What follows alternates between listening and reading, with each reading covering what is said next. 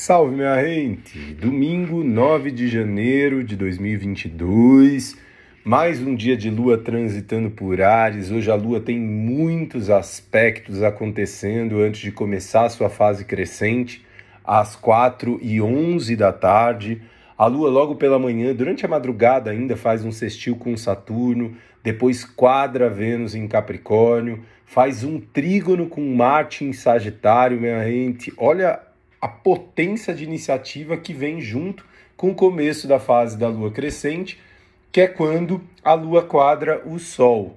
Ares e Capricórnio são signos cardinais, se quadram entre si. Estamos numa temporada capricorniana e quando a lua atinge Ares, forma um ângulo de 90 graus com o Sol, começando a fase crescente, que é a fase de mais trabalho, de dedicação, o momento em que a gente vai regando aqueles planos que a gente semeou na lua nova para que floresçam na nossa vida. Então a gente tem um domingo de uma energia muito interessante, muito potente também, minha gente. A energia do crescimento vem à tona junto com a vontade de agir.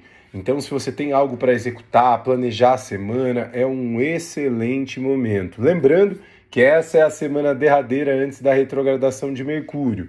Se você tem algo para resolver, alguma compra para fazer com relação a eletrônico, algum contrato para assinar, é importante resolver isso bem no comecinho da semana. Ainda que Mercúrio esteja em sombra pré-retrógrada, é melhor decidir antes da retrogradação começar do que durante a retrogradação.